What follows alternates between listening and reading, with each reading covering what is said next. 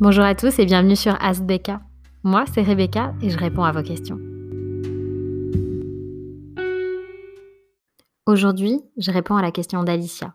Elle m'a demandé ce que j'emmènerais avec moi si je devais me retrouver seule sur une île déserte. L'île déserte, c'est un peu la peur de tout le monde. Dans cette société où tout est matériel, se retrouver seul, sans rien, c'est ce qui fait le plus peur. Se retrouver démuni. Nos conquêtes matérielles sont la preuve extérieure de notre réussite. Dans cette société où rien ne va plus, si je devais choisir un objet à emmener avec moi, ce serait un miroir. Vous savez, ce petit miroir qui se cache tout au fond de notre sac, qu'on a eu en cadeau pour des petits achats qu'on a faits. Ce miroir-là, je le casserai en deux pour avoir son tranchant et je m'en servirai aussi pour refléter le soleil et allumer le feu. Alors finalement, avec ce petit miroir qu'on n'a même pas acheté, on pourrait reconstruire un monde. Et c'est aussi la preuve que le bonheur se cache dans ces petites choses, les petits détails auxquels on ne fait pas attention, et qui un jour deviennent le centre de notre monde. Alors merci Alicia pour ta question.